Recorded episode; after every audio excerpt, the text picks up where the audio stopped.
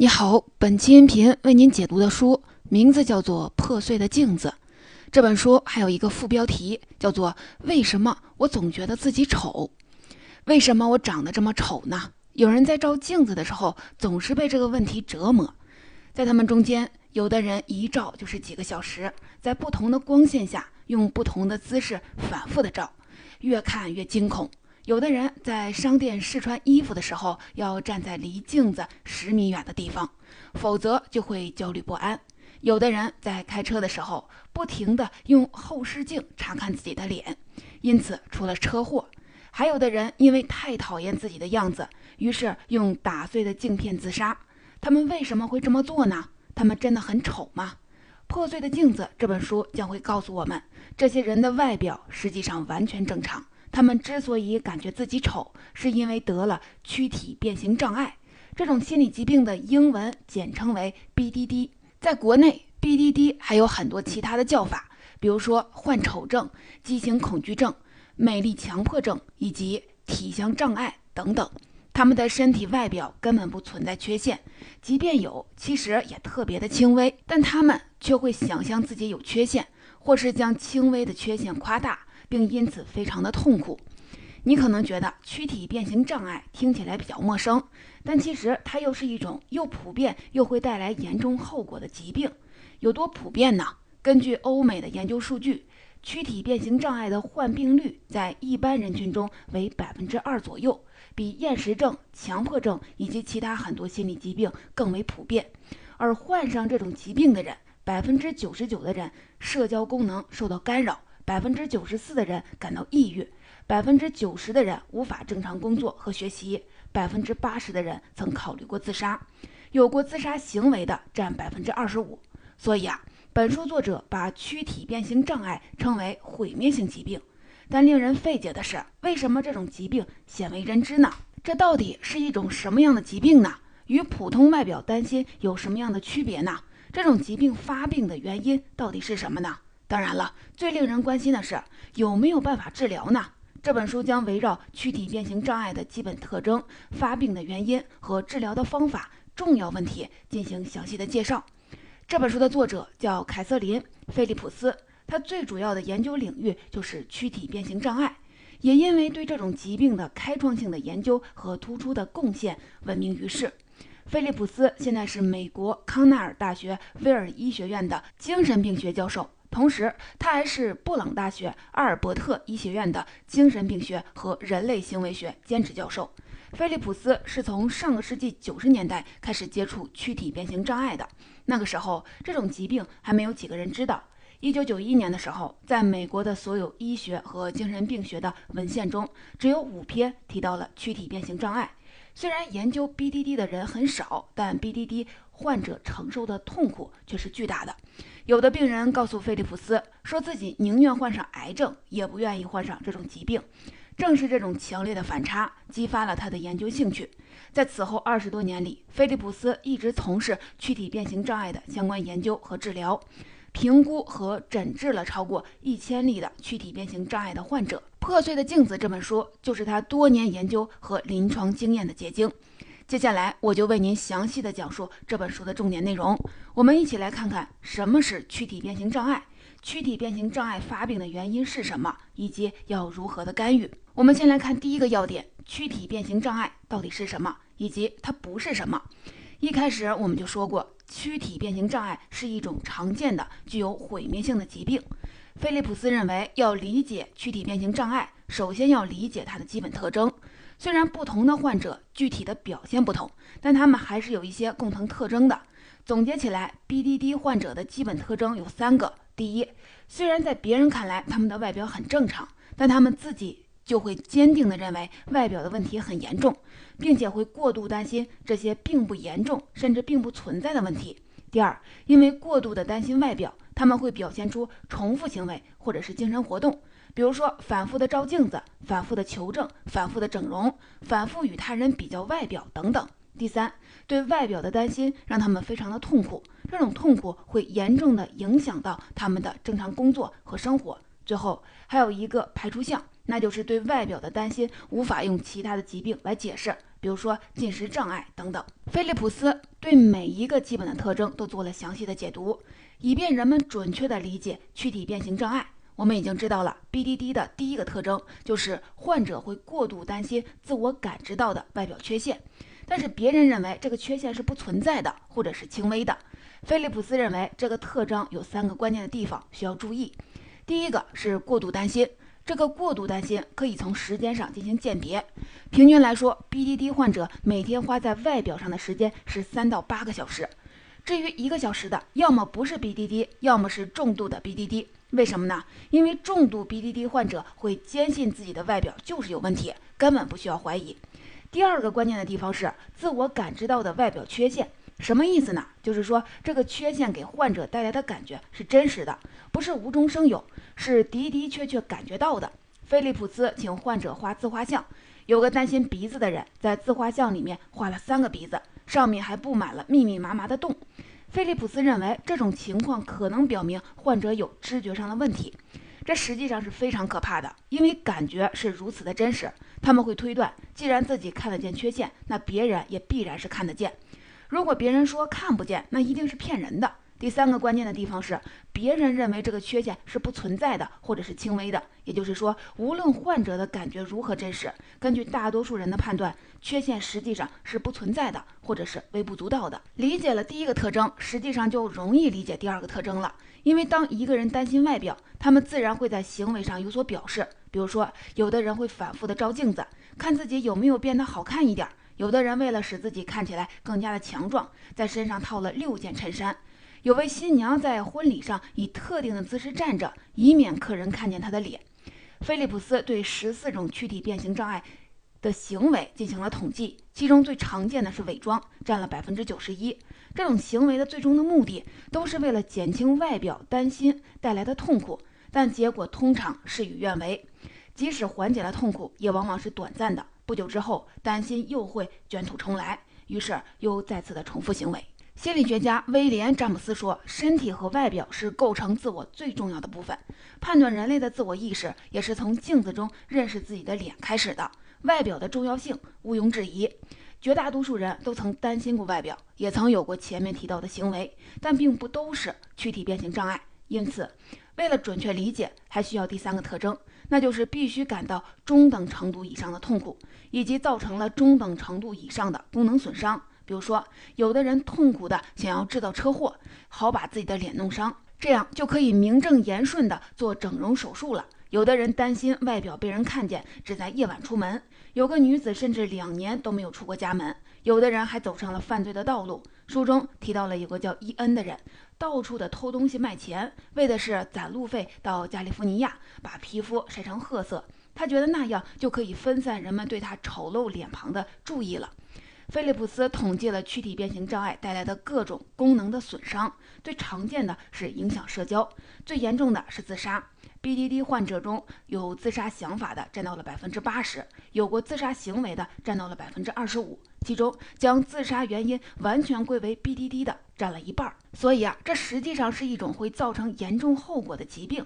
根据欧美的数据，躯体变形障碍的患病率在一般人群中为百分之二左右。我国学者郑征和张宁对南京的六所高校的四百二十八名的在校大学生进行了调查，BDD 的检出率为百分之五点三七。也就是说，无论国内还是国外的数据都说明躯体变形障碍并不罕见，也是一种比较普遍的疾病。但是啊，为什么没有多少人知道呢？这就是要说一下躯体变形障碍不是什么了。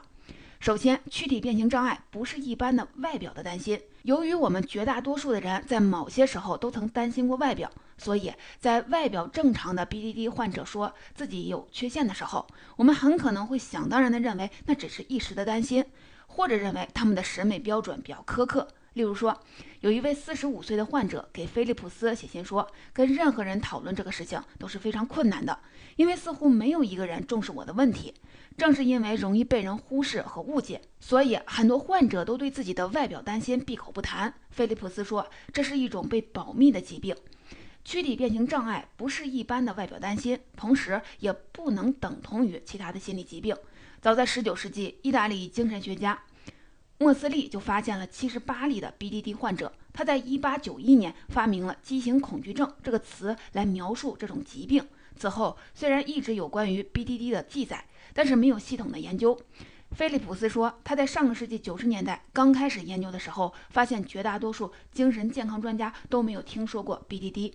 现在情况虽然已经大有改观，但是一方面由于 BDD 经常与抑郁症、社交恐惧症、强迫症、进食障碍等共同出现；另一方面，很多患者出于各种的担心而不愿意提起 BDD 症状，这样一来，BDD 就很容易被误诊为其他的疾病，或者是就被遗漏了。躯体变形障碍很少被人知道，还有另外一个重要的原因，那就是超过半数的患者属于妄想症。什么意思呢？就是说他们完全确信外表有缺陷，因此他们通常不会求助于精神科的医生或者是心理干预，而是直接的就去找整容整形科的医生了。菲利普斯对四百五十名的 BDD 患者进行了调查，发现四分之三的人曾经找过整容医生，三分之二的人至少接受过一次这类的治疗。这一部分在说 BDD 是什么和不是什么，它不是一般的外表担心，不等同于其他的心理疾病，不是外表真的有缺陷，它是一种普遍的会带来严重后果的心理疾病。它有三个基本的特征，分别是过度的担心感知到的外表缺陷、行为上的各种重复、情绪痛苦和功能受损。那么究竟是什么原因造成了这种心理疾病呢？接下来我们就来看看第二个要点：哪些是造成躯体变形障碍的原因，哪些又不是？这个问题是本书最复杂的内容，但是并没有明确的答案。实际上是可以理解的，因为很多心理疾病的根源目前仍然不清楚，但普遍认为很可能是生物、心理、社会文化因素彼此影响的结果，不可能是由单一的原因造成的。BDD 也不例外。而且由于系统研究的起步比较晚，迄今还不到三十年。所以，BDD 的病因仍然是一个未解之谜。作为最早研究的 BDD 的学者之一，菲利普斯在这个问题上相当的严谨。他从遗传和神经生物学、心理学以及社会文化三个方面对 BDD 的致病风险因素进行了探索。我们先来看遗传和神经生物学的因素。躯体变形障碍是天生的吗？会不会跟遗传有关呢？的确有这个可能。一级亲属指的是那些共享遗传基因的人，包括父母、兄弟姐妹和孩子。在所有躯体变形障碍患者的一级亲属中，大概有百分之六的人患有这种病，这个比例大概是普通人群的三到六倍。最近的一项研究也支持了这个猜测。研究者对分开成长的双胞胎群体进行了调查，发现基因因素可以解释百分之四十二到百分之四十四的 BDD 相关症状。这样看来，躯体变形障碍好像的确与遗传有关。但是菲利普斯提醒我们的注意：首先，前面的数据反过来说明百分之九十多的一级亲属没有患 BDD；第二，即使与基因有关，也并不必然导致患上 BDD，因为遗传因素只提供了患病的可能性；第三，即使与基因有关，也并不意味着这是一种缺陷。很可能普通人也有，因为从生物演化的角度看，人类天生就喜欢对称的面孔，对称的面孔意味着更加健康。而三分之一的 BDD 的患者对外表的担心，就是与对称是有关的。躯体变形障碍的症状中有很多让人迷惑不解的地方，其中之一就是他们对细节的关注。什么意思呢？就是说，在整个外观中，比如有的人只注意鼻子，认为鼻子毁了，整个外表就都毁了。或者对于鼻子又只注重鼻子的宽度，认为宽度不对头，一切就都不对头了。人们都说细节决定成败，对 BDD 患者来说，细节就是吞噬他们健康的黑洞。那么 BDD 患者为什么只注意到了某个细节呢？他们的视觉是不是有问题呢？更准确的说，他们大脑里与视觉加工相关的脑区是否正常呢？这样的猜测是有道理的。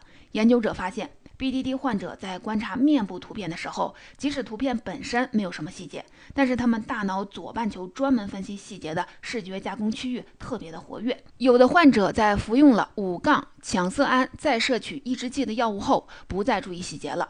五杠羟色胺是什么呢？它是一种在大脑细胞之间传递信息的化学物质。这种化学物质在调节视觉系统和视觉加工方面发挥了作用。有位男士告诉菲利普斯说，在服用药物之后就没有看见牙齿上的洞了，但是降低药物剂量之后，他又再次的看见那些洞了。菲利普斯还提到了其他神经生物学方面的影响，但是所有这些研究以及证据都只是初步的，而且也不能解释为什么有的人担心鼻子，有的人担心眉毛，还有的人担心生殖器，为什么有的人青春期发病，有的人成年之后发病。因此，还有综合考虑其他的因素，比如说心理学和社会文化因素。对于心理学的因素，菲利普斯首先提到的就是外表被嘲笑以及其他不愉快的生活经历。现有的很多研究都表明，频繁遭到嘲笑通常与外表不满相关。菲利普斯发现，大约百分之六十的 BDD 患者说，在童年或者是青春期的时候，外表是经常被嘲笑的，而这些嘲笑的部位通常就成了他们后来担心有缺陷的部位。当然了，作者也让我们注意，一方面被嘲笑并不必然导致躯体变形障碍。因为很多人都被嘲笑过，但并没有患上这种病，而且还有百分之四十左右的 BDD 患者没有经历过被嘲笑。另一个方面，存在一种可能，那就是 BDD 患者并不比别人遭受更多的嘲笑，只是他们更加的敏感。其他不愉快的生活经历，比如说家庭教育以及身体或者是性创伤，也有可能是发病的风险因素。在书中，另一个值得一提的心理因素是性格。躯体变形障碍患者通常都比较害羞，对拒绝和批评特别的敏感，低自尊和不自信，完美主义，以及容易把与外表有关的事情往坏处想。但是啊，菲利普斯说，并不清楚这些性格特征与 BDD 是什么样的关系，是这些性格特征更容易患上 BDD 呢，还是导致 BDD 的发生呢？或者反过来是 BDD 造成的结果呢？或者实际上两者并没有什么相关性，只是恰好共同存在了而已。谁也不是谁的原因，谁也不是谁的结果。最后是社会文化因素。人类社会自古以来就重视身体外表，就像人类学家大卫·勒布雷顿说的：“人们不断地探索自己的正常性，而这种正常性的唯一衡量的标准就是他人对自己的反应。社会这么看脸，媒体和广告扑面而来的都是各种俊男靓女的形象。相比之下，怎么让人不担心自己的外表呢？”在菲利普斯的研究中。大约四分之一的人说，社会对外表的强调是他们患上躯体变形障碍的主要原因。大约百分之六十的人说，社会因素加重了他们对自己外表的担心。但是需要注意，无论如何，社会文化因素并不是导致躯体变形障碍的唯一的原因。其中最有力的证据是对不同文化的比较研究。菲利普斯发现，在不同的文化里，躯体变形障碍都存在重要的共性。比如说，对男性和女性影响的比例差不多，平均发病的年龄大致相同，相似的行为表现，严重程度和病程也都类似等等。显然。躯体变形障碍的致病因素很复杂，没有定论。但是啊，对于哪些因素不能用来解释 BDD 的发病，菲利普斯的回答很坚决。他认为，比如说爱慕虚荣、意志薄弱这样的因素是不会导致人们患上 BDD 的。可以说，菲利普斯不仅是 BDD 领域杰出的治疗专家，而且非常的理解患者所遭受的痛苦。因为 BDD 患者通常被人指责是爱慕虚荣或者是意志薄弱。这一部分是在说躯体变形障碍的病因。作者从遗传、神经生物学、心理学以及社会文化的角度进行了探索，认为 BDD 是这些因素彼此作用的结果，不可能是任何单一的因素造成的。显然啊，在 BDD 的病因方面还存在大量的未解之谜，但是在治疗这个问题上还是有比较肯定的回答的。接下来我们就来看看，在治疗躯体变形障碍时，哪些方法比较有效，哪些方法可能是无效的，患者本人、家属、朋友应该如何的应对。可以明确的是，目前推荐的治疗方法主要有两种，一种是药物治疗，另一种是认知行为治疗。先说药物治疗，这里的药物专门指的是五杠羟色胺再摄取抑制剂，这是一类用途广泛的抗抑郁的药物。我们前面就说过，五杠羟色胺是。大脑细胞之间相互传递信息的化学物质，这种化学物质如果太少了，就会对人的健康造成影响。而五杠羟色胺再摄取抑制剂可以增加这类化学物质的数量，从而起到治疗的效果。菲利普斯在书中提到了大量的研究资料，无论从患者服药之后的反应看，还是从其他学者随机双盲研究的结果看，以五杠羟色胺再摄取抑制剂为主的药物治疗都取得了令人欣慰的效果。同样，在心理治疗方面，对认知行为疗法的研究最充分，也是最可能对躯体变形障碍有效的一种心理治疗方法。认知行为疗法顾名思义，就是从认知和行为两个方面进行干预，从而达到治疗的目的。在认知上，BDD 患者会过度的注意细节，对不喜欢的外表部位更加的消极。并且夸大这些外表的重要性等等。而在行为上，BDD 患者会表现出重复动作和回避，这些都可以通过具体的认知行为技术进行干预。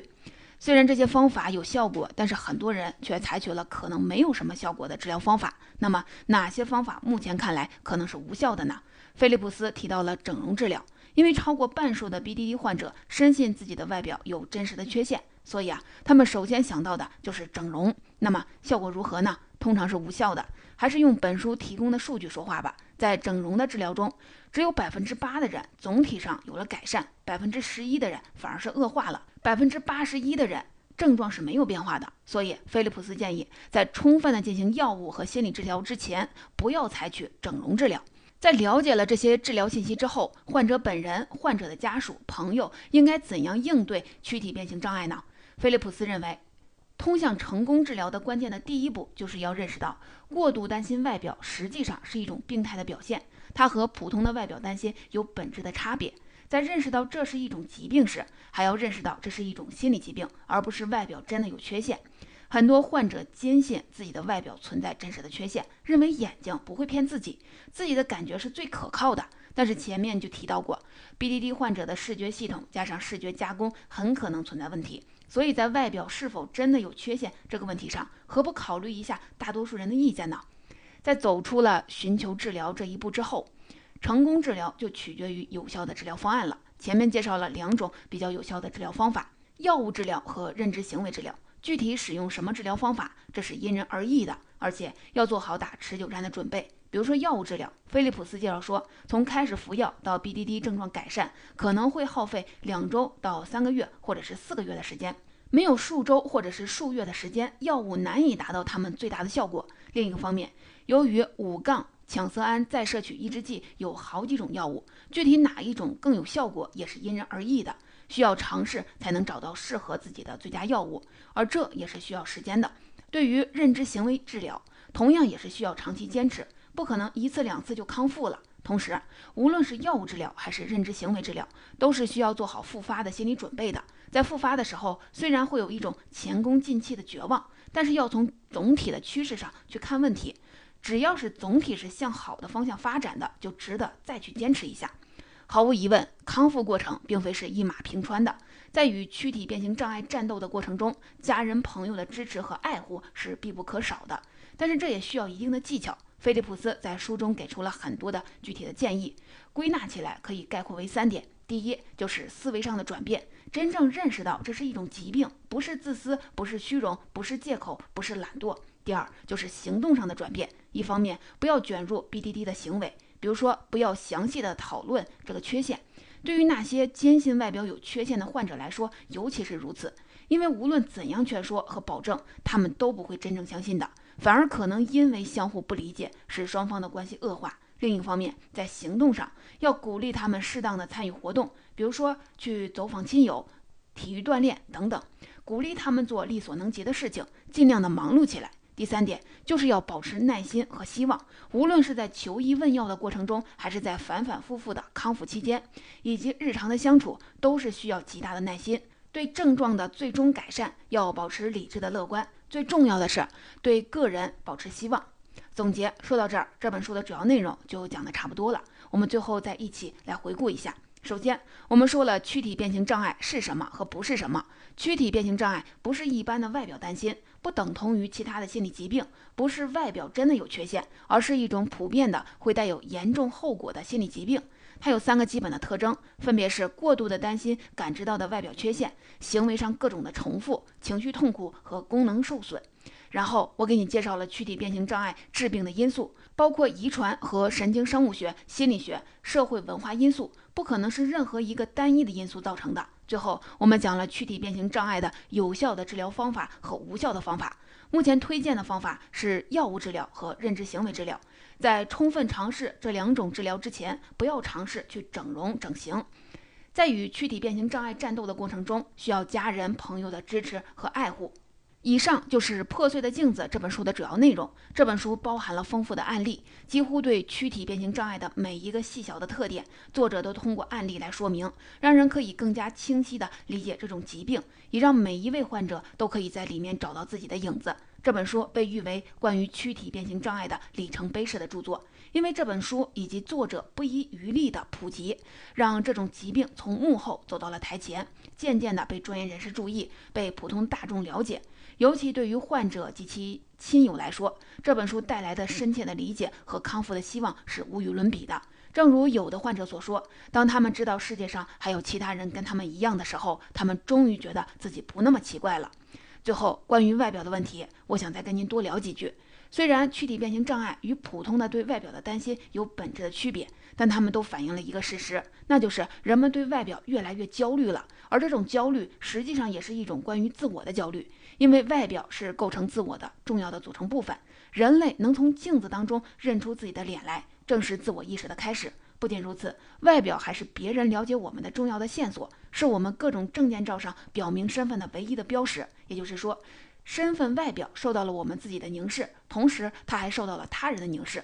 这样一来，身体外表就不再是一个单纯的审美问题，而是成了哲学家福柯的身体规训，社会学家葛夫曼的自我呈现，哲学家鲍德里亚最美的消费品。当我们揽镜自照，发现外表有缺陷的时候，破碎的不仅是镜子，破碎的还有自我。